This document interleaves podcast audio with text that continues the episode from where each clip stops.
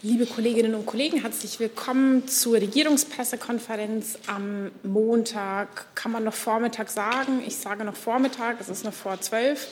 Herzlich willkommen an, hier, äh, alle, an alle hier im Saal und diejenigen, die uns im Livestream verfolgen. Wir begrenzen wie immer auf eine Stunde und machen es mit der altbewährten Regel eine Frage, eine Nachfrage. Ich nehme Sie bei, weiteren, bei weiterem Fragebedarf, bei weiteren Themen wieder mit auf die Liste. Wir haben vorweg eine Reiseankündigung des Auswärtigen Amtes und steigen dann inhaltlich weiter ein. Vielen Dank. Außenminister Maas wird von morgen bis zum Mittwoch zum NATO-Außenministertreffen nach Riga reisen und direkt im Anschluss zum OSZE-Ministerrat, der in diesem Jahr in Stockholm stattfindet. Auf der Tagesordnung des NATO-Außenministertreffens äh, stehen eine Reihe von Arbeitssitzungen. Am Dienstag wird es zunächst äh, um die Lage äh, in und um die Ukraine ge gehen. Daneben sind auch die Themen Abrüstung, Rüstungskontrolle und Nichtverbreitung vorgesehen, sowie eine Diskussion zum strategischen Konzept des Bündnisses. Am zweiten Tag, also am Mittwoch, treffen sich die NATO-Außenminister mit den Außenministern Georgiens und der Ukraine. Thema sind vor allem aktuelle Entwicklungen und Reformbemühungen beider Länder. Im Anschluss findet ein Austausch zum NATO-internen Lessons-Learned-Prozess zu Afghanistan sowie zur Lage auf dem Westbalkan statt, an dem auch die NATO-Partner Finnland und Schweden sowie der EU-Außenbeauftragte Josep Borrell teilnehmen werden. Daneben wird Außenminister Maas am 30.11. in Riga an einer Gedenkveranstaltung zum 80. Jahrestag des Massakers im Wald von Rumbula teilnehmen, bei dem Angehörige der Einsatzgruppen 1941 in wenigen Tagen mehr als 25.000 Jüdinnen und Juden ermordeten. Neben Vertretern der jüdischen Gemeinde und der Botschaft des Staates Israel nehmen an der Veranstaltung auch der lettische Staatspräsident, die Präsidentin des lettischen Parlaments und der lettische Verteidigungsminister teil. Auf der Tagesordnung des OSZE-Ministerrats in Stockholm stehen als zentrale Themen eine Diskussion über Reformen, die erforderlich sind, um die Handlungsfähigkeit der OSZE als Plattform für Konfliktlösungen zu erhalten, eine Debatte über den Beitrag, den die OSZE gemeinsam mit anderen Organisationen zur Stabilisierung Zentralasiens mit Blick auf die Lage in Afghanistan leisten kann. Und auch eine Diskussion über die Lage in der Ostukraine Dort haben Verletzungen des Waffenstillstands zuletzt stark zugenommen und die OSZE-Sonderbeobachtungsmission SMM ist mit immer schwerwiegenderen Einschränkungen in ihrer Handlungs- und Bewegungsfreiheit konfrontiert. Vielen Dank. Gibt es Nachfragen dazu? Herr Rinke? Herr Burger, ich hätte ganz gerne noch mal zu dem NATO-Außenministertreffen gefragt. Sie haben ja erwähnt, äh, den Dialog, den es auch mit der Ukraine und ähm, Georgien gibt. Äh, hat sich eigentlich an den an der Beitrittsperspektive dieser beiden Länder oder den Beitrittskonditionen irgendwas geändert angesichts der Zuspitzung des Verhältnisses zu Russland? Also sprich, ist, äh, der Auf, ist die Aufnahme beider Länder in die NATO näher gerückt? Ich habe da gegenüber der Beschlusslage bei den letzten Treffen keinen neuen Stand mitzuteilen. Hey Leute, der heutige Supporter dieser Sendung ist ihr alle. Und ihr alle seid die beste Unterstützung für unabhängigen, kommerzfreien Politikjournalismus auf dem Publikumsmarkt. Und darum bin ich ein Fan davon. Also ein Fan von euch. Macht weiter so. Per PayPal oder Überweisung. Danke dafür und jetzt geht's weiter. Dann sehe ich dazu jetzt keine weiteren Fragen und würde dann thematisch gerne mit Fragen an das BMVG beginnen. Dazu sind mir einige auf, schon auf der Liste. Und dann kommen wir natürlich auch noch zu dem Themenkomplex Corona, der auch nachgefragt wird. Aber erstmal beginnen wir mit dem BMVG.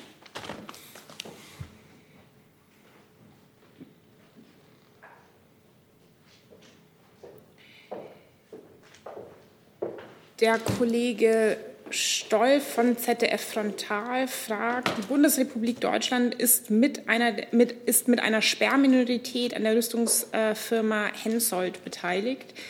Hensoldt exportiert Zielerfassungssysteme für Drohnen in die Türkei. Warum stoppt die Bundesregierung die Exporte dieser Technik nicht, die in Kriegen wie im Jemen eingesetzt wird?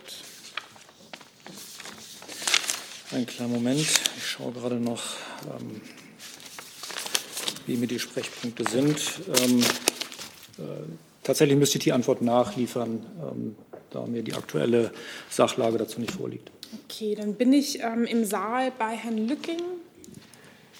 Ja, Herr Kollatz, ähm, die Personalie Breuer ist in den letzten Stunden diskutiert worden. Können Sie erläutern, inwieweit ähm, Herr Breuer jetzt mit neuen oder anderen Befugnissen ausgestattet ist, ähm, als, als das im Vergleich zu anderen Zeitpunkten der Corona-Krise der Fall gewesen ist? Und warum entscheidet man sich jetzt dafür, einen äh, Militär quasi an die Spitze der Corona-Bekämpfung zu stellen, statt das in zivilen Händen äh, zu belassen. Danke. Ähm, zunächst mal kann ich die Personalie noch nicht bestätigen. Sie haben ja vernommen, auch aus den Medien, dass es dazu noch Gespräche gibt. Wir rechnen zeitnah damit, dass die endgültige Konfiguration des Krisenstabes, den die zukünftige Regierung ja festlegt, ähm, dann auch bekannt gemacht wird. Ähm, aber derzeit kann ich dazu überhaupt noch nichts sagen, weil ich im Moment hier ja noch für die geschäftsführende Regierung sitze. Sicherlich können Sie da bald mit einer Kommunikation rechnen. Ja, vielleicht kann ich ganz generell zum Thema dieses Krisenstabes sagen, dass die Bundeskanzlerin und Minister Scholz, also ihr designierter Nachfolger, äh, in engem Kontakt über die Einsetzung dieses Krisenstabes stehen. Und zwar natürlich mit dem Ziel, dass er so bald wie möglich seine Arbeit aufnehmen kann. Die Bundeskanzlerin hatte ja öffentlich gesagt, dass sie in den letzten Tagen ihrer Amtszeit da auch einer zu, ganz, zu einer ganz engen Zusammenarbeit äh, bereit sei.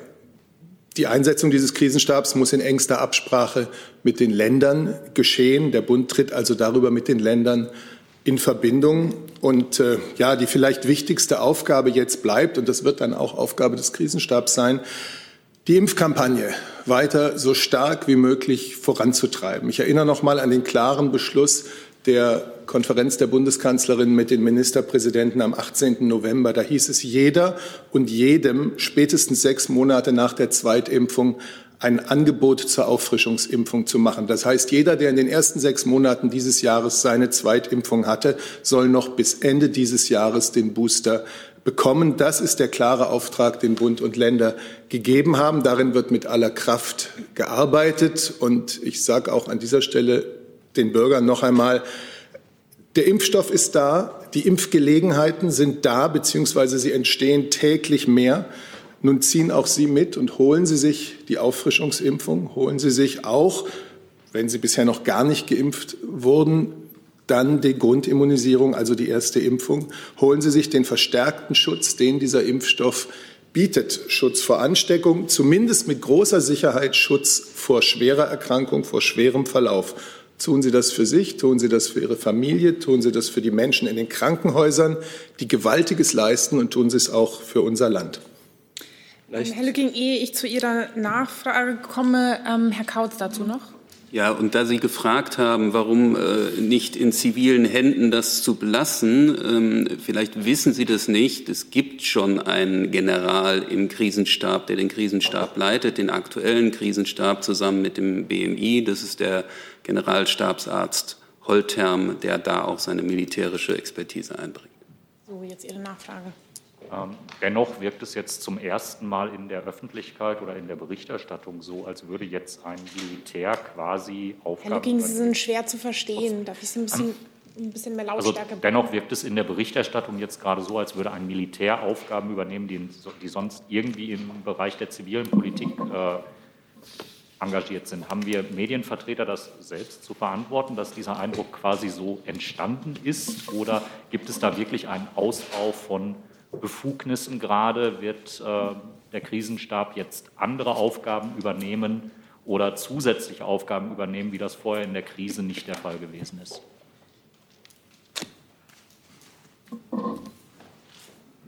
Die war nicht klar adressiert, diese Frage. Deswegen schaue ich einfach in die Runde, wer sich angesprochen fühlt. Also An, angesprochen fühlen sollte sich die Ampel, würde ich denken. Entschuldigung. Die ist, ja, aber äh, auch ist, also der Krisenstab existiert noch nicht. Er wird bald möglichst eingesetzt werden. Darüber laufen ja die intensiven Gespräche. Aber man kann doch sicherlich jetzt schon sagen, dass auch in Zukunft politische Entscheidungen zu fällen sein werden. Von der Bundesregierung, von den Landesregierungen. Demokratisch legitimierte Entscheidungen wie bisher. Und ansonsten kann man bei der Gelegenheit vielleicht mal der Bundeswehr und ihren Angehörigen danken für das, was sie jetzt tun äh, bei der Verlegung von Intensivpatienten äh, innerhalb unseres Landes von einer heftig äh, betroffenen Region in eine noch etwas weniger betroffene Region. Das ist äh, eine, eine Hilfe, ähm, die wir uns vielleicht so nie vorgestellt hätten, dass eine Bundeswehr sie innerhalb unseres Landes leisten muss, aber von der wir doch sehr froh sein sollten, dass sie so professionell und äh, ja, ja, einfach so professionell geleistet wird. Herr Blank, Ihre Meldung war die dazu auch? Ja. Herr Seibert äh, und vielleicht auch Herr Kautz, was wird die Arbeit des neuen Krisenstabes unterscheiden äh, zu den Krisenstäben, die es bisher schon gibt im äh, BMG, BMI? Und ähm, die Person, die genannt wird, Herr Breuer, was befähigt ihn besonders für diese Aufgabe? Also Herr Blank, ich versuche es nochmal Ihnen zu sagen, und der Kollege hat jetzt auch gerade schon gesagt, dass wir hier keine Personalien verkünden. Der neue Krisenstab geht in seiner Grundidee auf die künftige Bundesregierung äh, zurück. Die Bundeskanzlerin und auch die anderen Vertreter der Bundesregierung, die jetzt noch geschäftsführend im Amt ist, haben ihre Zusammenarbeit, ihre Unterstützung angeboten und werden das sicherlich auch tatkräftig tun. Die Gespräche zur Einsetzung dieses Krisenstabs laufen. Es muss vor allem mit den Ländern darüber gesprochen werden, und zwar zeitnah äh, soll ja dieser Krisenstab seine Arbeit aufnehmen. Und dann wird der Zeitpunkt kommen, wo der Krisenstab oder Vertreter der neuen Regierung darüber Auskunft geben können, wie er ausgestaltet ist und mit welchen Aufgaben er sich sich vorrangig befasst. Bedeutet das, dass dann Zusatzfrage die bestehenden Krisenstäbe aufgelöst werden oder gehen die in dem neuen Krisenstab dann auf? Wollen wir diese Frage nicht auf den Zeitpunkt vertagen, wo der neue Krisenstab seine Arbeit aufgenommen hat? Man kann es ja fragen. Also, ja, ja, das sowieso. Hier immer.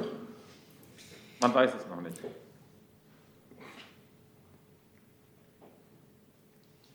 Das ist, äh, die Antwort steht für sich. Ähm, Herr Brössler dazu. Ja, ich würde da doch gerne noch mal nachhaken. Herr Kaut sagte ja, man müsse die Ampel fragen. Herr Seibert, äh, dadurch, dass die Kanzlerin angeboten hat, dass man den Krisenstab jetzt schon äh, starten lassen kann, macht sich die Kanzlerin diesen neuen Krisenstab dadurch zu eigen? Nimmt sie auch noch Einfluss darauf, wie er ausgestaltet wird, welche Aufgaben er bekommt oder sieht die Kanzlerin sich hier als äh, reine Dienstleisterin äh, im, äh, im Übergang? Ich kann es nur noch einmal sagen. Die Bundeskanzlerin steht zu diesem Krisenstab, seiner Einsetzung, seiner Ausgestaltung im engen Kontakt mit dem Bundesfinanzminister, dem designierten zukünftigen Bundeskanzler. Beide sind sich einig, dass es ganz wichtig ist, mit den Ländern über die Details zu sprechen.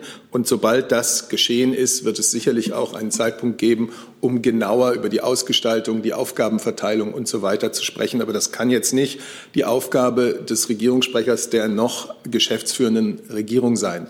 Es ist aber das Ziel beider, also der amtierenden Kanzlerin und des kommenden Kanzlers, äh, diesen Krisenstab möglichst bald seine Arbeit aufnehmen zu lassen. Nachfrage dazu, ja? Ja, Nachfragezusatz. Äh, Herr Seibert ist die Kanzlerin aber der Auffassung, dass es tatsächlich Dinge gibt, die die bisherigen Krisenstäbe nicht zufriedenstellend erledigt haben und es deshalb sinnvoll ist, dass es einen neuen Krisenstab mit einem General an der Spitze gibt. Es ist der Beschluss der sich bildenden Ampelkoalition, diesen Krisenstab einzusetzen. Und die Bundeskanzlerin wird in den verbleibenden Tagen ihrer Amtszeit äh, dieses unterstützen. Herr Polanski, ist Ihre Frage auch zu diesem Krisenstab? Ist sie nicht? Ich komme darauf zurück. Herr Grimm als nächstes. Herr Kautz oder Herr Seibert, ich wollte mal fragen, ob Sie noch ein bisschen Farbe hineinbringen können, wie bisher der Krisenstab arbeitet. Also wie oft tagt der, ähm, welche Berichte oder äh, Beschlussempfehlungen liegt, legt er der Regierung vor? Wie ist das bisherige Verfahren? Also der ähm, Krisenstab ist begründet in dem nationalen Pandemieplan, der dann automatisch ähm, tagt. Das erste Mal hat er getagt am 27.02.2020. Ähm, geleitet wird er vom BMI und äh, vom BMG. Er tagt äh, inzwischen wöchentlich immer dienstags, morgen zum 99. Mal. Beteiligt sind ähm, die unterschiedlichsten Ressorts äh, der Regierung, die äh, mit der Pandemiebekämpfung äh, zu tun haben. äh, neben BMI und BMG Wirtschaft, Verkehr, Außen, BMF, Verteidigung, BMAS, BMBF ähm, und natürlich das Bundeskanzleramt. Ähm, das, der Krisenstab ist ein strategisches Gremium, das äh, Entscheidungen vorbereitet, aber jetzt keine politischen Entscheidungen in dem Sinne fällt. Ähm, außerdem äh, erstellt der Krisenstab den täglichen Lagebericht. Nachfrage dazu? Nee? Ich konnte jetzt Ihre Regung nicht deuten. Ja, ja schon. Gut. Wenn Sie intern nach ähm, anderthalb Jahren oder über anderthalb Jahren äh, auf dieses Gremium blicken, konnte es äh, die an es gestellten Hoffnungen erfüllen? Ist die Beratung, die da erfolgt, die Vorbereitung der Beschlüsse zufriedenstellend? Ich frage das, weil ja die Lage außer Kontrolle geraten ist. Herr Grimm, es gibt ja nicht nur ein Gremium, das sich beschäftigt und auch, das auch die Abstimmung auch mit den Ländern ähm, äh, führt. Es gibt CDS-Schalten, es gibt das Corona-Kabinett, es gibt GMKs, heute wieder eine Gesundheitsministerkonferenz, es gibt äh, die Ministerpräsidentenkonferenz, also auf ganz vielen unterschiedlichen Ebenen ähm, gibt es äh, Gremien, die Informationen zusammenführen, äh, Entscheidungen vorbereiten und dann Entscheidungen fällen. Ähm, die Lage jetzt ähm, von der Arbeit eines Gremiums abhängig zu machen, wird mir zu kurz sprechen. Dann das BMI dazu noch. Ich würde gerne noch eine Sache ergänzen, da Sie ja gefragt haben, ähm, wie dieser Krisenstab arbeitet. Man kann nicht jede Facette jetzt in dieser Veranstaltung abbilden, aber ich glaube, es ist noch mal wichtig zu verstehen, dass dieser Krisenstab schon eines der wesentlichen Beratungsgremien war, insbesondere in fachlicher und operativer Hinsicht. Immerhin sind sämtliche Regelungen, die die bisherige Bundesregierung zur Bekämpfung der Pandemie getroffen hat. Also denken Sie an die Corona-Einreiseverordnung, an die Corona-Schutzverordnung und vergleichbare Regelungen, auch unter maßgeblicher Beteiligung dieses Krisenstabs entstanden. Und dieser Krisenstab hat neben der Beratungsleistung immer auch zurückgespiegelt, wie diese Regelungen operativ umgesetzt werden können, insbesondere dann, wenn Bundesbehörden beteiligt waren. Ähm, Herr Jung, Ihre Frage auch dazu? Ja. Herr Gott, wenn ich Sie richtig verstanden habe, hat der bisherige Krisenstab keine Befugnisse. Habe ich, habe ich Sie da richtig verstanden? Und Herr Seibert, welche Befugnisse muss denn der neue Krisenstab aus Sicht der Kanzlerin haben? Das kann ich schnell beantworten mit Verweis auf die Antworten, die ich hier schon gegeben habe. Der Krisenstab ist äh, ist der Wunsch und äh, der Vorschlag der sich bildenden Ampelkoalition. Und deswegen bin ich jetzt nicht derjenige, der die Ausgestaltung, die exakte Aufgabenpalette dieses Krisenstabs hier vorzutragen hat. Und deswegen kann ich nur auf meine vorherigen Antworten verweisen. Aber die Kanzlerin will doch da mithelfen. Darum äh, wird sie denen doch quasi die Idee doch gut finden. Dementsprechend ist Ich habe dazu alles gesagt. Herr Kautz, der Alte hatte keine Befugnisse, richtig? Bitte? Der alte Krisenstab, den Sie gerade beschrieben haben, der sich morgen zum 99. Mal trifft, hatte keine Befugnisse. Oder? Da haben Sie mich falsch verstanden. Sie haben ja äh, gehört, was Herr Alter sehr ausführlich äh, gerade dargestellt hat, dass der Krisenstab äh, Kontaktbeschränkungen beschließt. Nein, diese Befugnis hatte er nicht. Dann Herr Rinke. Hatte sich erledigt, das war die okay. Frage. Ähm, ich habe jetzt Herrn Blank, Herrn Brössler und Herrn Lücking, sind es alles noch zu diesem engeren Themenkomplex. Dann Herr Jung, und dann würde ich ganz gerne mal ein bisschen weitermachen und nicht mehr bei diesem Krisenstab verbleiben, weil wir noch viele andere Fragen haben. Die nehmen wir jetzt noch mit. Dann bin ich bei Herrn Blank.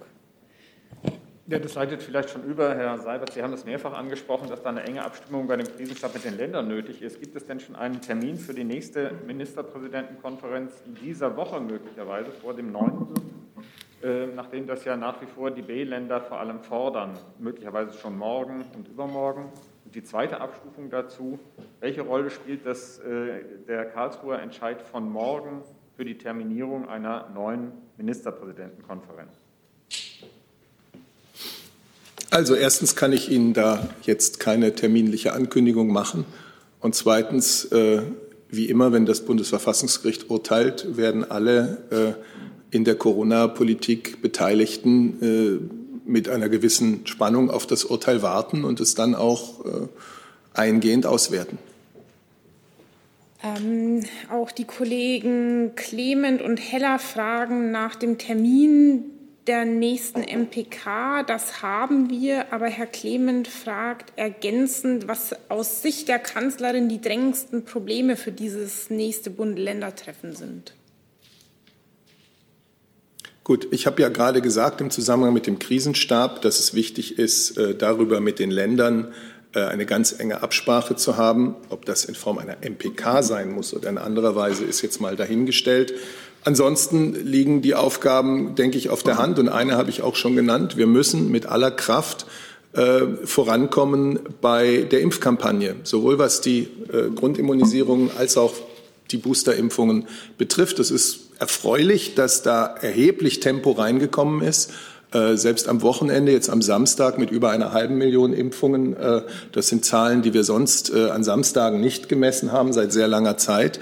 Ähm, und da jetzt ja auch noch wirklich millionenfach Impfdosen ausgeliefert werden, kann man erwarten, dass das Tempo noch weiter zunimmt. Das ist die allerwichtigste Aufgabe ähm, jetzt für alle staatlichen Stellen, dies voranzutreiben. Dann Herr Brüssler. Ja, da wir ja schon das Thema jetzt, glaube ich, geweitet haben zu Corona abseits des Krisenstabs. Ich würde ganz gerne dabei noch bleiben und ähm, also, ich nehme Ihre Frage sonst wieder mit auf die Liste, weil andere Kollegen schon sich länger gemeldet haben. Also engere, Corona, wir bleiben jetzt noch mal kurz Corona, Thema Krisenstab, um das final abzuschließen. Herr Lücking dazu noch? Ja, dann ist das die letzte zu diesem Themenfeld und dann geht es weiter.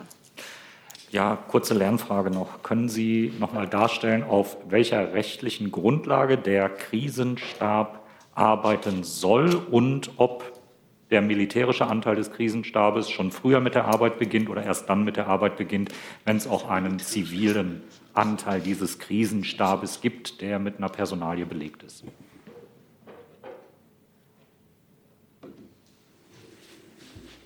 Entschuldigung, können Sie die Frage wiederholen? Ich war gerade mit der Nachlieferung Hensoldt abgelenkt. Ja, es ging um die rechtliche Grundlage, auf der der Krisenstab eingesetzt wird und zu welchem Zeitpunkt er die Arbeit aufnehmen wird, gegebenenfalls mit äh, zunächst nur militärischer Spitze oder wird man die Arbeit erst beginnen, wenn es eine militärische und eine zivile Spitze in diesem Führungsstab gibt? Das ist keine Frage, die den Geschäftsbereich BMVG betrifft. Dann würde ich das ans Podium weiten. Die Bundesregierung müsste sich ja über die Rechtsgrundlage äußern können. Dann alle Fragen zur Ausgestaltung und entsprechend auch zur Rechtsgrundlage bitte ich wirklich an die äh, Vertreter der Ampelkoalition, die dabei ist, äh, die Regierung zu bilden, zu richten. Denn aus äh, deren Arbeit und aus deren Koalitionsvertrag kam ähm, die das Projekt Krisenstab-Einrichtung und äh, da bitte ich jetzt alle weiteren Fragen hinzurichten. Das heißt nicht, dass, äh, wie gesagt, die noch geschäftsführende Bundesregierung nicht ähm, hilfreich sein wird und unterstützend sein wird in diesen verbleibenden Tagen. Ich kann äh, auch zu diesem neuen Krisenstab natürlich nicht Auskunft geben, aber ich kann Ihnen sagen, was die rechtliche Grundlage für den bisherigen Krisenstab war, nämlich unsere Verfassung. Äh, mit all ihren Ausgestaltungen, mit den Bund-Länder-Kompetenzen, die sie vorsieht, mit den Grundrechten, äh, die uns im Prinzip ja äh, dazu führen, überhaupt tätig zu werden, dass man nämlich Leib und Leben der Menschen in unserem Land schützt, mit den jeweiligen Zuständigkeiten der Ministerien. Das ist die rechtliche Grundlage, auf der wir bisher gearbeitet haben. Jedes Ressort, jeder, jede Körperschaft, der Bund und die Länder jeweils nach seinem von der Verfassung zugewiesenen Recht. Dann bin ich digital bei einer Frage der Kollegin Buschow an das BMVG. Die Bundesarbeitsgemeinschaft der Wohlfahrtsverbände hat soeben in der vorhergehenden Pressekonferenz hier in der BBK gesagt, dass sie mit einem Brief an das BMVG und an das Kanzleramt um Hilfe der Bundeswehr bei Testungen im Pflegeheim gebeten hätten. Gibt es aufgrund der anderen Aufgaben für die Bundeswehr im Zusammenhang mit Corona dafür im Moment Kapazitäten? Also diese Und werden Sie dem Wunsch entsprechen? Ich habe mich an der letzten Regierungspressekonferenz darüber geäußert, ähm, wie die Möglichkeiten sind im Rahmen der Amtshilfe. Ich habe ähm, auch unterstrichen, dass wenn die Bundeswehr ähm, hier in dieser schwierigen Krise, die ja fortführt, äh, fort, sich fortsetzt, gebraucht wird, sie auch weiterhin da ist im Rahmen des Möglichen. Habe deutlich gemacht, dass wir aber im Rahmen unserer Bündnisverpflichtung auch hier in äh, der Bringschuld sind und das immer abzuwägen gilt. Diesen von Ihnen genannten Einzelfall kann ich hier ähm, nicht kommentieren. Aber also es bezog sich speziell auf die Testungen in den Pflegeheimen, ob dort die Kapazitäten der Bundeswehr auch ausreichen unter den gegebenen Bedingungen. Genau, das ist diese Einzelfrage, die kann ich hier am Podium nicht beantworten. Okay, dann bin ich im Saal bei Herrn Polanski. Ähm, es geht um den ähm, gelben Impf Pass. Ähm, es gibt ja einige Länder, Baden-Württemberg jetzt, die nicht mehr anerkennen wollen. Ist das rechtlich überhaupt möglich, weil es doch ein offizielles Dokument? Richtet sie sich an mich, die Frage? Ja, im Grunde schon. Ich meine, ich also der, der, gelbe Impfpass ähm, ist gültig, ähm, genauso wie die digitale Version des Impfpasses. Aber als Nachfrage, wenn jetzt einzelne Länder sagen, oder einzelne Einrichtungen auch, wir werden das nicht mehr anerkennen, steht da die Bundesregierung zu? Also das, ich kann Ihnen da nicht weitere Auskünfte als das sagen, was ich Ihnen gerade gesagt habe. Dann bin ich bei Herrn Brüssler. Ja, Herr Kautz, äh, etliche Mitglieder der geschäftsführenden Bundesregierung wissen ja schon, wer ihnen nachfolgt und können den äh, Übergang äh, angehen. Äh, ausgerechnet äh, der Bundesgesundheitsminister in der jetzigen Lage weiß das nicht, an wen er das Ressort übergibt. Äh, erschwert das äh, den Übergang und äh, wenn ja, wie? Ich kann da eigentlich nur verweisen auf die Ausführungen des Ministers äh, gestern Abend in der ARD, der gesagt hat, es wäre wünschenswert, ähm, die Nachfolgefrage äh, sehr schnell zu klären, um diese Übergabe halt möglichst äh, so zu gestalten, dass es keinen, keine Lücke gibt im Pandemie-Management. Das hatte ich Zusatz, wenn ich darf, das hatte ich gehört. Ich hatte gehofft, dass Sie vielleicht ein bisschen ausführen können, wo es dann jetzt genau hängt und was, was da eventuell erschwert wird, äh, ob Sie das ein bisschen konkretisieren können. Ja, sämtliche Entscheidungen, sämtliche Abläufe, äh, derjenige oder diejenige, ähm, der die startet als äh, Nachfolgerin, Nachfolger, muss direkt starten. Äh, Herr Jung.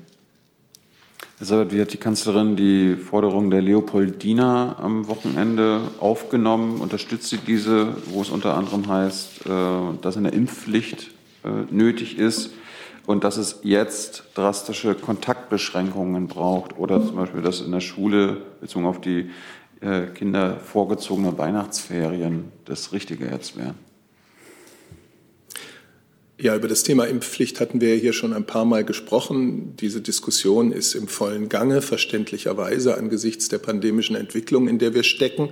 Die Bundeskanzlerin hat bereits gesagt, wir haben es hier auch mehrfach gesagt, dass dieses eine verständliche äh, Diskussion ist. Die muss auch geführt werden. Entscheidungen darüber äh, werden von dieser geschäftsführenden Bundesregierung nicht mehr gefällt. Ähm, grundsätzlich ist der Leopoldina für ihre Stellungnahme zu danken.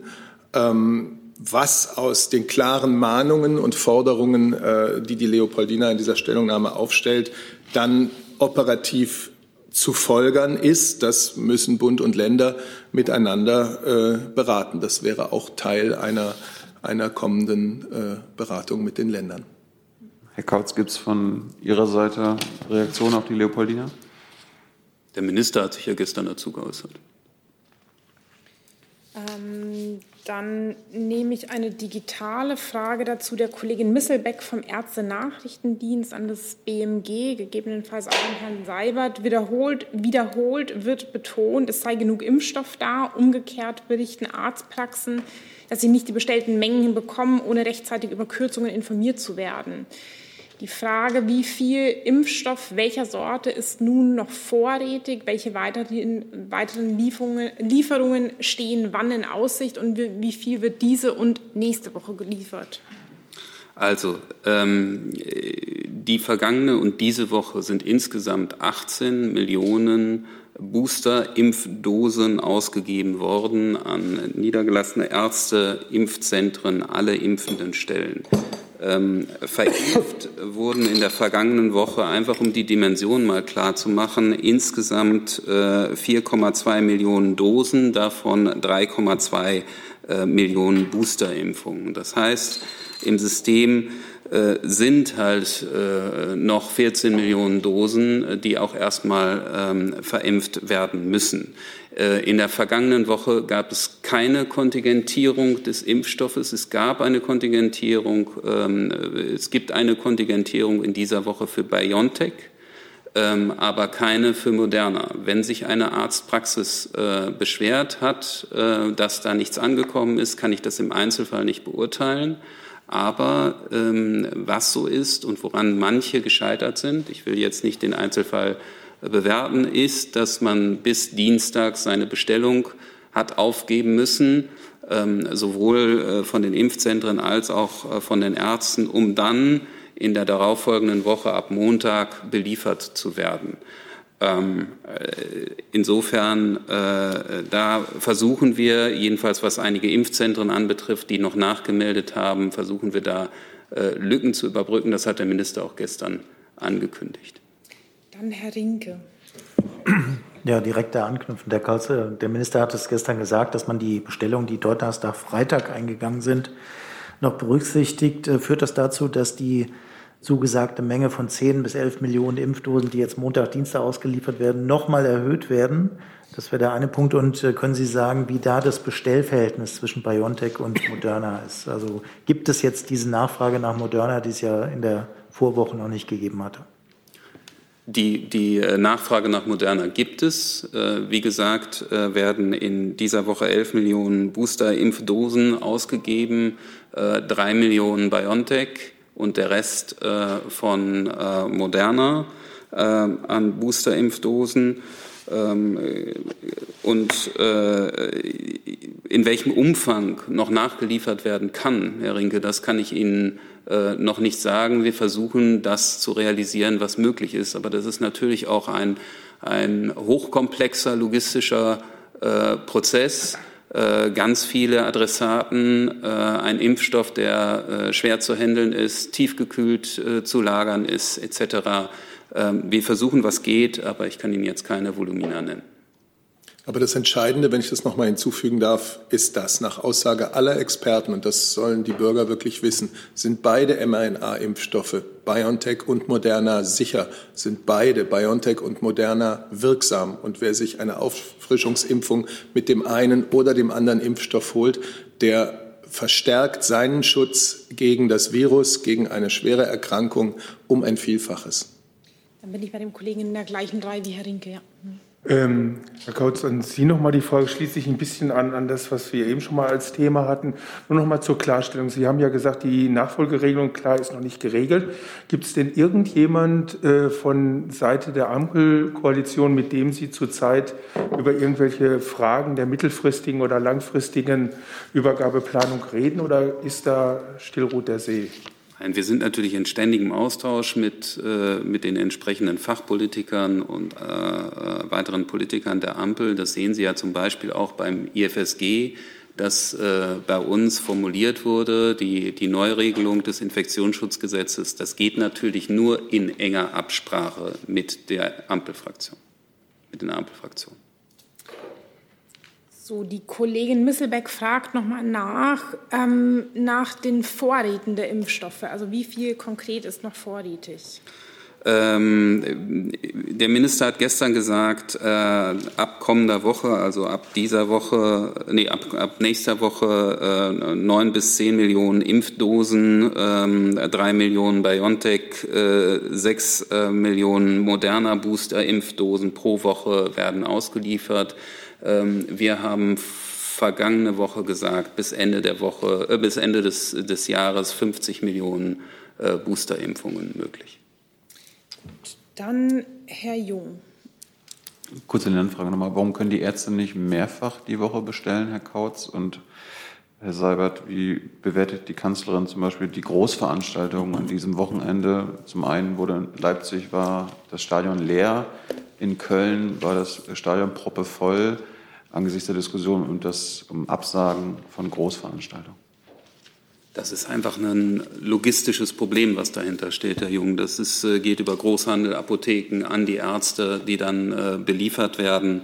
Ähm, da steckt eine Logistik hinter. Wir hatten äh, bis vor kurzem noch einen zweiwöchigen Rhythmus, den wir umgestellt haben, wieder auf einen einwöchigen Rhythmus. Ähm, aber wir brauchen einen gewissen Vorlauf, um das alles an die entsprechenden Stellen zu liefern. So, ich würde thematisch ganz gerne. Ich war da noch, ich sollte das vielleicht ganz kurz noch beantworten. Ich glaube, wir müssen uns einfach an die, äh, an das Grundlagenwissen erinnern. Äh, Kontakte in dieser Phase, der, jeder Kontakt in dieser Phase der, äh, der Pandemie, in dieser vierten sehr wuchtigen Welle, ist ein Ansteckungsrisiko. Und deswegen sagen ja auch alle Beteiligten aus der Wissenschaft, aus der Politik, aus den Krankenhäusern, reduziert Kontakte und dass es vor dem Hintergrund ganz schwer zu verstehen ist, warum 50.000 Menschen in einem Fußballstadion jetzt zusammenkommen, auch wenn das genehmigt wurde. Ähm, das, glaube ich, kann jeder verstehen, das kann jeder nachvollziehen, äh, dieses, äh, dieses Befremden über, über solche Bilder, wenn anderswo in besonders betroffenen Regionen Weihnachtsmärkte geschlossen sind. Das, ist ja, das sind ja harte Maßnahmen, die da ergriffen werden. Und auch wenn es regional sicher unterschiedliches Geschehen gibt, äh, denke ich, dass diese Aufforderung, Kontakte äh, zu reduzieren, jetzt doch so langsam für uns alle gilt. Denn wir werden natürlich erleben, das ist ja von Herrn Kautz auch gesagt worden, dass äh, diese, diese Höchstinzidenzen äh, nicht nur im Südosten und Süden äh, der Republik verharren werden, sondern dass das auch in andere Landesteile nord nordwestlich wandern wird. Und deswegen ähm, ist es nicht leicht zu verstehen, warum es solche Bilder gibt. Sie haben mich zwar nicht konkret angesprochen, aber ich würde gern für den geschäftsführenden Bundesinnenminister noch hinzufügen, dass ähm, diese Ungleichheit in der Pandemie, die in den Bundesländern herrscht bei größeren Veranstaltungen, was ja im Übrigen nicht nur den Sport betrifft, sondern auch andere größere Veranstaltungen betrifft, dass das ausgesprochen unbefriedigend ist. Er hat seit Wochen schon zumindest intern und bei jeder Gelegenheit auch angesprochen die Position, dass das reduziert werden sollte. Äh, es geht ja nicht nur um den Aufenthalt äh, in der Veranstaltungslocation im Stadion, sondern es geht auch um den Weg dahin. Die Diskussion kennen wir alle aus dem vergangenen Jahr. Und die Tatsache, dass die Bundesländer so unterschiedlich mit der Situation umgehen, äh, ist für ihn ein Indiz, dass es vielleicht sinnvoll wäre, auf Bundesebene darauf zu reagieren.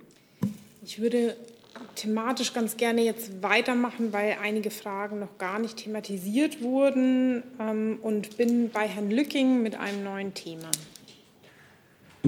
Ja, es geht um das Thema Afghanistan, äh, auch in Richtung des äh, Auswärtigen Amtes. Also ich würde das ganz gerne ans Ende stellen und erstmal die Kollegen, deren Fragen schon lange offen sind, jetzt mal drankommen lassen und dann gucken wir, was zeitlich danach noch möglich ist. Ähm, weil wir lang bei diesem Themenbereich waren. An wen richtet sich die Frage, Herr Lücking? Auswärtiges Amt ist mit ja. im Boot. Okay, dann macht einmal das BMVG, fängt ja. dazu an und dann wechseln wir. Wir hatten am Anfang die Frage zur Weitergabe von Hensoldt-Technik. Äh, mein Team hat mich darauf aufmerksam gemacht, richtigerweise, dass es sich hier um eine Frage des Rüstungsexports handelt, für das das BMVG keine ähm, Antwort geben kann. Da bitte ich sich ans BMWI zu wenden. Okay. Fühlen Sie sich da angesprochen? Dann trage ich die Frage noch mal vor. Ähm, der Kollege Stoll fragte zu Beginn dieser Pressekonferenz, die Bundesrepublik ist mit einer Sperrminorität an der Rüstungsfirma Hensoldt beteiligt. Hensoldt exportiert Zielerfassungssysteme für Drohnen in die Türkei. Warum stoppt die Bundesregierung die Exporte dieser Technik nicht die in Kriegen wie im Jemen eingesetzt, eingesetzt wird. Genau. Ähm, jetzt haben wir hier so ein bisschen äh, so, so, einen Sprung. Ich würde ganz gerne diese Nachreichung einmal machen und dann bin ich bei Ihnen, Herr Lücking, damit wir nicht zu viel hin und her springen. Ja, ich kann das kurz machen. Es gelten hier die allgemeinen Vorgaben, die ja bekannt sind zur Genehmigung von Rüstungsexporten und zum speziellen Fall von Drohnenproduktion in der Türkei möchte ich verweisen auf die sehr umfassende Antwort auf die kleine Anfrage 21430. Da ist umfassend zu diesen Fragen Stellung genommen. Okay, dann machen wir weiter beim Auswärtigen Amt. Die Kolleginnen vom Deutschlandfunk hatten heute Morgen die Meldung, dass die Taliban die EU ersucht haben, beim Betrieb der Flughäfen zu unterstützen, zum Beispiel mit Fluglotsen und angeboten haben, im Gegenzug Afghaninnen und andere Staatsbürger ausreisen zu lassen. Die Frage überlegt die Bundesregierung, erwägt die jetzige Bundesregierung damit auch das vereinfachte Aufnahmeverfahren für Ortskräfte und deren Familien weiterlaufen zu lassen? Oder wird es bei dem komplizierteren Familiennachzugsverfahren, was ja lange dauert, ähm, bleiben, wenn sich jetzt doch die Möglichkeit äh, möglicherweise ergibt, äh, Menschen schneller aus dem Land zu bekommen? Vielen Dank. Ähm, also zunächst mal ist äh, die Frage, dass Menschen, die Afghanistan verlassen möchten, das auch ermöglicht wird, auch Thema der Gespräche, die wir mit den Taliban führen. Wir hatten darüber berichtet, dass in äh, der ähm, vorvergangenen Woche am 18.11 der Afghanistan-Beauftragte der Bundesregierung, Herr Wieck, und äh, Botschafter Potzel zu Gesprächen in Kabul waren. Und auch dort war das äh, natürlich ein zentrales Thema, weil wir möchten, dass die Menschen, für die wir in Afghanistan noch Verantwortung tragen und die dort bedroht sind, das Land sicher verlassen können. Das, äh, und entsprechende Zusagen hat es von Seiten der Taliban ja auch gegeben und auch nicht zum ersten Mal. Und äh, an diesen Zusagen messen wir die Taliban auch nach wie vor. Ich kenne die Meldungen, auf die Sie sich jetzt bezogen haben, zu Gesprächen, die die EU dort geführt hat, nicht. Kann insofern auch jetzt von dieser Stelle nicht beurteilen, ob sich dadurch ein neuer Sachstand ergibt. Grundsätzlich ist es ja so, dass für diejenigen, die wir ähm, im Rahmen der Evakuierung und jetzt im, Phase, äh, im Rahmen der sogenannten Phase 2, das heißt die, die Ausreise über den, den Landweg oder mit Charterflügen aus Afghanistan in Sicherheit bringen, ähm, dass wir dort ähm, mit den jeweils Anspruchsberechtigten, also Ortskräften oder sonstig, sonstigen Gefährdeten, auch die Angehörigen ihrer Kernfamilie ähm, äh, holen. Und zwar äh, im Zuge desselben Verfahrens, was auch für die Anspruchsberichtigten selbst gilt. Insofern ist hier nicht das Verfahren der Familien, äh, das, der Visumserteilung zur Familienzusammenführung einschlägig, sondern diese Personen erhalten eine Aufnahmezusage und äh, auf Grundlage dieser Aufnahmezusage dann in einem extrem äh, vereinfachten Verfahren, was ja auch in den Auslandsvertretungen sehr zügig durchgeführt wird, dann direkt das Visum zur Einreise nach Deutschland. Die werden genauso wie die Anspruchsberechtigten von uns in den Nachbarländern auch in der Zwischenzeit versorgt und wir kümmern uns, kümmern uns auch um die Weiterreise nach Deutschland. Das BMI würde dazu noch ergänzen. Vielleicht nur einen Satz. Also die, das Ortskräfteverfahren und das Verfahren über den Familiennachzug stehen ja nicht im Entweder-Oder-Verhältnis, sondern es steht nebeneinander. Äh, für unterschiedliche Personengruppen. Das Ortskräfteverfahren gilt eben für Ortskräfte und ihre Kernfamilie und das Familiennachzugsverfahren äh, gilt natürlich auch für Menschen, die gar keine Ortskräfte sind. Ähm, Nachfrage dazu. Mich hatte eine Information erreicht, nachdem, wenn der Hauptberechtigte als Ortskraft das Land schon verlassen hat, Pakistan zum Beispiel schon verlassen hat, die Familie, die sich eventuell noch in Afghanistan befindet, nicht automatisch nachreisen kann, sondern möglicherweise das dann erst im Rahmen des Familiennachzugs stattfinden kann. Was ist an so einer Aussage dran? Solche äh, Fallkonstellationen sind denkbar. Ähm, wenn beispielsweise eine Ortskraft schon vor Jahren nach Deutschland eingereist ist und jetzt äh, festgestellt wird, dass es Familienangehörige gibt, die sich dort noch aufhalten, dann ist das äh, denkbar, dass man in diesem Fall auf das Familiennachzugsverfahren äh, verweist. Das ist aber nur ein rechtlicher Unterschied. Es ist ja praktisch kein Unterschied, äh, weil im Prinzip die Prüftiefe und das, was die Behörden tun, bis zur Entscheidung zu kommen, äh, ist äh, für den Fall, dass es die Kernfamilie betrifft, identisch. Noch mal eine kurze Nachfrage dazu, dann Herr Jung.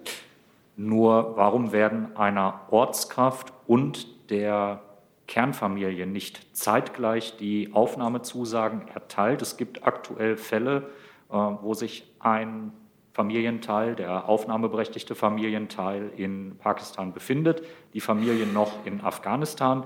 Das ist Kernfamilie. Trotzdem hat die Kernfamilie noch keine Aufnahmezusage. Und äh, jetzt fürchtet man, dass äh, sobald aus Pakistan ausgereist wird, dann dieses langwierige Familiennachzugsverfahren zum Tragen kommt.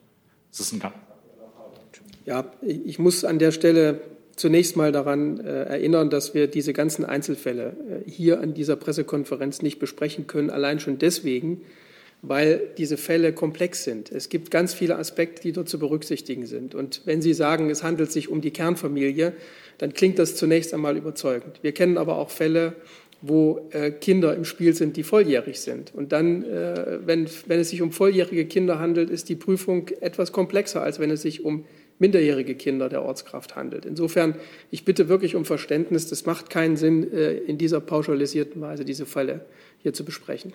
Ich, ich, möchte aber vielleicht schon klarstellen, der Regelfall ist natürlich, dass die Aufnahmezusage gemeinsam auch für die Familienangehörigen erteilt wird, wenn alle dafür nötigen Daten gleichzeitig schon vorliegen.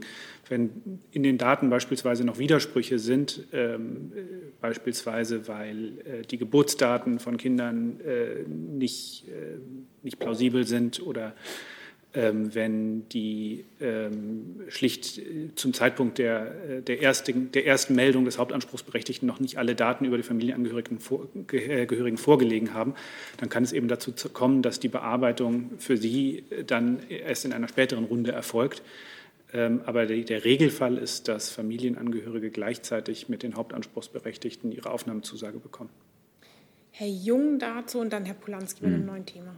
Ja, weil Sie die Kernfamilie angesprochen haben, gilt immer noch das Regelwerk, das zur Kernfamilie äh, der Ehepartner zählt, sowie die Kinder unter 18 sowie unverheiratete Töchter über 18.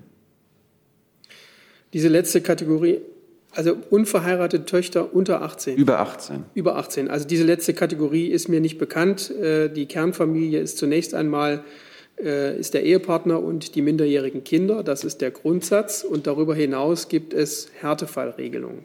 Es gibt also von diesem Grundsatz abweichend auch viele Fälle, auch viele Fälle, bei denen Aufnahmezusagen erteilt wurden, wo Kinder mitreisen können, die bereits volljährig sind oder auch äh, die Eltern der Ortskraft mitreist, weil sie sich allein in Afghanistan nicht mehr versorgen kann. Das sind ganz viele Fallgestaltungen, die denkbar sind, aber der Grundsatz ist, von dem wir ausgehen, Ehepartner und minderjährige Kinder. Also ich, ich beziehe mich auf ein Schreiben von der GIZ an äh, ihre MitarbeiterInnen in Afghanistan und dort ist genau der Satz gefallen. Zusätzlich werden unverheiratete Töchter über 18 ebenfalls zur Kernfamilie gezählt. Der, das Schreiben war aus vom Ende August. Ich will jetzt nur wissen, ob der Satz immer noch gilt. Und wenn ja, also müssen Sie wahrscheinlich nachrechnen, wenn ja, warum nur für unverheiratete Töchter? Warum nicht auch unverheiratete Söhne über 18? Also ich prüfe das gern nach. Ich, ich kenne dieses Schreiben nicht, aber will noch mal darauf hinweisen, ähm, es kann sein, dass es Richtlinien gibt, wie mit bestimmten Härtefallkonstellationen umzugehen ist. Das ist aber nicht gleichbedeutend damit, dass plötzlich diese Gruppe auch zur Kernfamilie gehört. Herr Polanski. Ja, ich hätte eine Frage ans Arbeitsministerium. Dann wechseln wir einmal.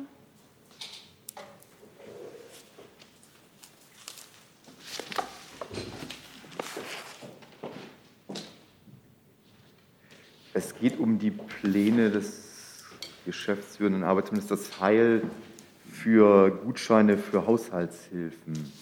Hat ja auch die Bild am Sonntag gestern darüber berichtet.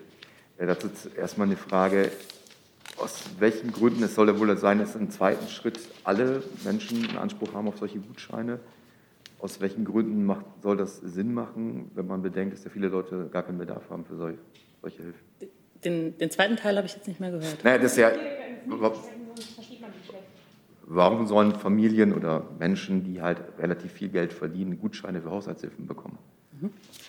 Ähm, ist richtig, wie Sie gesagt haben, der Minister hat gestern in einem Interview ähm, zu den sogenannten Alltagshelfern äh, Auskunft gegeben und er hat auch erklärt, wer davon profitieren soll. Das ist ja ein Vorhaben im neuen Koalitionsvertrag. Profitieren sollen Familien, Alleinerziehende und Pflegende. Ähm, vielleicht sage ich noch mal, was er konkret gesagt hat. Er hat gesagt, wir werden ganz konkret den Alltag von Familien erleichtern, gerade als Eltern von kleinen Kindern oder wenn man Angehörige pflegt, braucht man Unterstützung, sei es beim Putzen der Wohnung, bei der Kinderbetreuung oder bei der Pflege. Doch Normalverdiener können es sich oft nicht leisten, für diese Hilfe eine reguläre, sozialversicherte Arbeitskraft zu engagieren. Das werden wir ändern. Wir führen für Familien ein System der Alltagshelfer ein. Das schafft einen ganz neuen Arbeitsmarkt und Fortschritt in der Familienpolitik. Und auch die Alltagshelfer profitieren, weil sie sozialversichert sind und mindestens 12 Euro Stundenlohn erhalten. Nachfrage dazu? Nachfrage. Trotzdem noch mal gefragt, warum soll es Sinn machen, dass Leute unabhängig von ihrem Einkommen solche Haushaltshilfen bekommen? Und man will es ja tun, offensichtlich, um Schwarzarbeit äh, der entgegenzuwirken. Ist nicht der Mehraufwand der Behörden so groß, dass man die Einnahmen, die man dann generiert, im Grunde genommen aufgefressen werden? Vielleicht darf ich an dieser Stelle sagen, das ist ja ganz erkennbar ein Plan der kommenden Bundesregierung. Hier sitzen die Sprecher der geschäftsführenden Bundesregierung. Und ich glaube, wir sollten ganz grundsätzlich äh, dazwischen unterscheiden und die Fragen nach der Politik der kommenden Bundesregierung der kommenden Bundesregierung stellen. Das Herr Heil sich bereits geäußert hat für die zukünftige Bundesregierung. Aber er hat keinen Plan der geschäftsführenden Bundesregierung vorgestellt, wenn ich das so sagen darf. Das wäre dann auch meine ähm, Antwort auf Ihre Nachfrage gewesen. Ähm, das ist das, was der Minister gesagt hat äh, gestern dazu. Seine Worte stehen erstmal für sich. Und wie die Ausgestaltung äh, in Zukunft aussieht, wie die einzelnen Details aussehen, müssen wir jetzt abwarten. Dann komme ich nochmal zu einem neuen Thema. Die Kollegin Maretto von der Nachrichtenagentur Robley TV fragt zu Nord Stream 2. Ähm, und sie bezieht sich auf ein öffentlich gewordenes Dokument, ähm, demzufolge die deutsche Regierung, die Bundesregierung, die Mitglieder des amerikanischen Kongresses aufgefordert haben soll, die Nord Stream 2 Pipeline nicht zu sanktionieren, da dies die Glaubwürdigkeit der USA schwächen und letztlich der transatlantischen Einheit schaden würde. Können Sie das bestätigen? Gab es äh, solche Bemühungen seitens der Bundesregierung und äh, vielleicht können Sie das einordnen? Ich kann Ihnen dazu sagen, dass ähm, Abteilungsleiter aus dem Auswärtigen Amt und dem BMW, Herr Klo Berchtold und Herr Herdan, kürzlich in Washington waren und dort konstruktive Gespräche mit hochrangigen Vertretern der US-Regierung und des US-Kongresses äh, geführt haben. Wir stimmen uns ja mit der US-Administration bei der Umsetzung der gemeinsamen Erklärung ähm, weiterhin eng ab und stehen auf verschiedenen Ebenen in regelmäßigen und, in, äh, und auch in einem konstruktiven Austausch. Und äh, unsere Haltung äh, zu Sanktionen ist ja bekannt. Wir lehnen Sanktionen unter Verbündeten grundsätzlich ab. Insofern äh, dürfte das auch nicht überraschend sein. Aber das heißt, das, was jetzt anhand dieses Dokuments öffentlich geworden ist, geht nicht über diese Grundhaltung hinaus zu den Sanktionen. Es bezog sich ja auf ähm, den Versuch, Sanktionen zu, äh, in Bezug auf Nord Stream 2 zu verhindern. Sie, Sie hatten ja äh, sozusagen diesen einen Aspekt ähm, aus dem Dokument mir vorgetragen. Ich habe gesagt, dass dieser eine Aspekt ja wohl nicht überraschend kommen dürfte, denn unsere Grundhaltung, dass wir Sanktionen unter Verbündeten grundsätzlich für falsch halten, ähm, ist bekannt. Okay, dann Herr Brösler, da, unmittelbar dazu. Ja, unmittelbar mhm. dazu. Herr Burger, können Sie etwas über Erfolg und Erfolgsaussichten dieser Bemühungen im Senat sagen? Ich habe gesagt, dass das konstruktive Gespräche waren. Ähm, und mehr habe ich dazu im Moment nicht zu sagen. Damit ist es beantwortet. Herr Jung, das ist eine andere Frage. Jetzt habe ich noch mal eine, jetzt würde ich noch mal zu dem Themenkomplex Corona kommen in den letzten fünf Minuten, weil da waren noch, oder sieben Minuten, noch ein paar Fragen offen. Ähm, Herr Kautz, darf ich Sie noch mal bitten? Und Herr Dinkel, ich habe Sie auf der Liste, ja. Ähm, der Kollege Clement vom, aus dem ARD Hauptstadtstudio fragt ähm, bezüglich der Impfungen. Herr Söder fordert rechtliche Grundlagen für Impfungen durch Apotheker, Pflegekräfte, anderes gesundheitliches Personal. Prüft das BMG eine solche Möglichkeit? Wir haben dazu noch keinen Prüfauftrag bekommen. Ähm, was äh, so ist, ich kann auf die, die äh, äh, Aussagen des Ministers verweisen. Er hat mehrfach darauf hingewiesen, dass es rechtlich nicht so einfach wäre ähm, und außerdem er darauf drängen würde, dass ein Arzt zumindest die Impfung überwacht. Er muss sie nicht durchführen, aber dass er zumindest die Impfung überwacht. Herr Rinke. Herr Kautz, ähm, wenn man versucht, Schnelltests zu bekommen, ist das im Moment ziemlich schwierig und äh, wenn es gelingt, muss man meistens Preise zahlen, die mindestens dreimal so hoch sind wie noch vor wenigen Monaten. Deswegen hätte ich ganz gerne gewusst, ob ähm, Ihr Ministerium sich mit den Herstellern von Schnelltests im Moment zusammensetzt, weil der Bedarf ja durch die Vorgaben der Bundesregierung und von Bund-Ländern in ganz kurzer Zeit doch dramatisch gestiegen ist. Also auch die Vorgaben für 3G und 2G erfordern ja sehr viel mehr, ähm, den Einsatz von sehr viel mehr Tests. Also gibt es da Gespräche? Haben Sie selber festgestellt, dass es Versorgungsengpässe gibt? Haben wir bislang so nicht festgestellt. Der Minister hat einmal gesagt, dass äh, es sein kann, dass es vielleicht am Anfang durch eine gestiegene Nachfrage äh, vielleicht zu, zu dem einen oder anderen Engpass kommen würde. Aber das wird natürlich schnell ausgeglichen. Ähm, äh, die Produktion von Schnelltests ist kein Hexenwerk. Das kann relativ schnell erfolgen. Das heißt, es finden keine Gespräche im Moment zwischen Ihrem Ministerium es und Herstellern finden immer Gespräche zwischen Herstellern von Medizinprodukten, äh, Arzneimitteln, äh, Impfstoffen äh, in dieser Pandemie zwischen Ministerium, mit dem Ministerium statt. Genau, aber es ging jetzt um diese Frage. Finden ich kann Ihnen, Herr Rinke, ich kann Ihnen doch keine äh, vertraulichen Gespräche in irgendeiner Weise äh, bestätigen oder nicht bestätigen. Herr Jung. Ans BMWI. Ähm, zu diesen Schnelltests. Die Bundesregierung hatte genau vor einem Jahr Investitionen in Produktionsanlagen für Schnelltests in Deutschland, ähm, also die Förderung davon angekündigt. Und es sollten 200 Millionen Euro zur Verfügung gestellt werden äh, vom BMW und vom BMG. Wie viele Euro wurden denn davon abgerufen? Sind die alle äh, quasi ausgefördert worden? Das ist richtig, es gab diesen, diese Förderung oder es gibt diese Förderung für, für die Produktion von Schnelltests. Zahlen dazu müsste ich nachreichen. Das habe ich jetzt nicht im Kopf, wie da der Stand der, der Förderung ist. Herr Kautz vielleicht? Herr Kautz, wissen Sie es? Nein, kann ich Ihnen nicht sagen. Tut mir leid.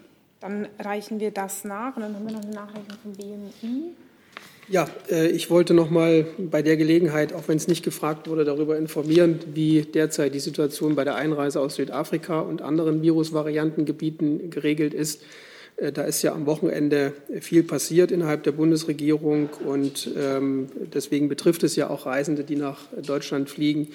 Ähm, also im Prinzip gelten die Regelungen der Coronavirus-Einreiseverordnung fort. Das heißt, wer aus Südafrika nach Deutschland reisen darf und einreisen darf, äh, muss 14 äh, Tage in Quarantäne. Äh, neu ist, dass man bei Einreise sich einem PCR-Test unterziehen muss. Das heißt, die Reisenden aus diesen Flügen werden an den Flughäfen, das betrifft in Deutschland im Moment Frankfurt und München, in gesonderte Bereiche geführt, werden dort einen PCR-Test durchlaufen und nach dem Testergebnis wird dann weiter entschieden. Ist der Test positiv, dann entscheidet das Gesundheitsamt über die Unterbringung. Man muss davon ausgehen, dass man in Quarantänehotels in Flughafennähe oder jedenfalls in den umliegenden Gebieten untergebracht wird. Ist der Test negativ, dann kann man in häusliche Quarantäne und alle Reisenden sind verpflichtet, äh, sich am fünften und am 13. Tag erneut einem PCR-Test zu unterziehen. Es gibt keine Möglichkeit, sich innerhalb der 14 Tage freitesten. Herr Linke, nochmal. Ja, schließt direkt da an. Äh, Frage ans Gesundheitsministerium. Es betrifft die Gensequenzierung. Nach den Daten äh, des RKI ist äh, dieser Schwellenwert, der eigentlich mal angepeilt war, dass man einen gewissen Prozentsatz immer aller Proben gensequenziert, drastisch gefallen. Soweit ich weiß, weit unter fünf Prozent. Woran liegt das, dass nicht mehr gensequenziert wird? In es ausreichendem Maße. Es wird gensequenziert und auch im ausreichenden Maße. Es ist halt die Frage, ähm, wie, viel, wie viel Tests gemacht werden. Wenn Sie eine Prozentzahl haben, dann müssen Sie ja eine Bezugszahl haben. Ähm, die absolute Zahl wird sich nicht groß verändert haben, der Gensequenzierung. Okay, das wäre genau die Frage gewesen. Also es geht um eine absolute Zahl. Wenn jetzt sich die Zahl der Tests vervielfältigt, wird nicht die Anzahl der Gensequenzierungen auch steigen kann ich Ihnen nicht hundertprozentig sagen, aber ähm, es, es, gibt eine bestimmte Anzahl von Gensequenzierungen, die gemacht wird. Und äh, wir verfolgen diese Pandemie und genauso, genau das ist ja äh, eine große Frage. Wie verändert sich ein Virus? Gibt es neue Virusvarianten, die gefährlicher sind oder nicht? Das ist Sinn und Zweck von Gensequenzierung und auch zu sehen, welche Virusvariante sich gerade durchsetzt und welche nicht da noch einmal kurz nachfragen, wird das jetzt nochmal, weil eine neue Variante auftritt, äh, nach oben gefahren, damit man ein besseres Über, einen besseren Überblick hat, wie sehr sich diese neue Variante ausgebreitet hat? Nicht, dass ich wüsste. Hi, hier ist Tyler, ich filme das Ganze. Hier ist Thilo, ich äh, stelle dir die Fragen. Hier ist Hans, ich achte aufs Protokoll und stelle fest, wir sind unter drei. Heimliche Info nur für euch. Gar nicht so heimlich, kann man in den Infos lesen, wie man uns unterstützen kann nämlich per PayPal oder Überweisung. Weiter geht's. Dann hat Herr Jung die letzte Frage. Herr Sabat, hat sich die Kanzlerin angesichts von Omikron äh, in den letzten Tagen nochmal von den Virologinnen ihres Vertrauens beraten lassen?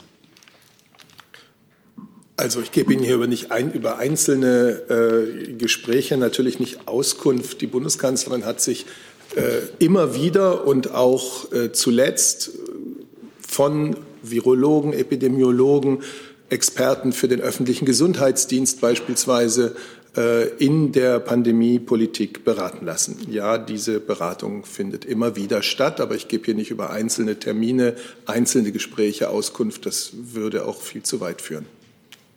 Für wie gefährlich hält die Kanzlerin diese neue Variante? Naja, natürlich ist das eine, also erstens mal muss man sagen, wir mussten immer damit rechnen, dass nochmal neue Varianten des Virus entstehen könnten. Diese Sorge stand ja immer im Raum. Nun wissen wir noch viel zu wenig über äh, diese Variante Omikron und äh, natürlich wissen wir auch noch nicht genügend darüber, wie die derzeit eingesetzten Impfstoffe konkret wirken. Da muss man jetzt, und das geschieht ja wirklich äh, in, in, Windeseile jetzt, äh, die Untersuchungen abwarten.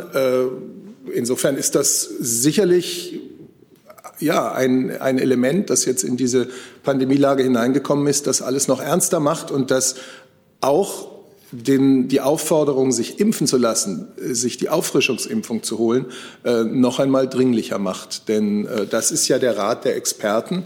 Auch wenn wir es noch nicht genau wissen, ähm, ist es doch wichtig und sinnvoll, äh, sich diese Auffrischungsimpfung zu holen. Und ansonsten Kontakte reduzieren, Abstand einhalten, Maske tragen. Das sind äh, die wirklich wirksamen Instrumente und sie sind gar nicht so schwer, sondern sie sind eigentlich leicht und wir alle kennen sie seit äh, anderthalb Jahren. Ähm, wer das jetzt beherzigt, kann sich auch gegenüber Omikron, denke ich, ein, ein gutes Stück Sicherheit holen. Aber es ist natürlich sehr ernst zu nehmen und die Wissenschaft wird uns äh, sehr bald wissen lassen, was genau von dieser Variante zu halten ist. Dann war das das Schlusswort. Vielen Dank für diesen Montag und Ihnen allen noch eine gute Woche.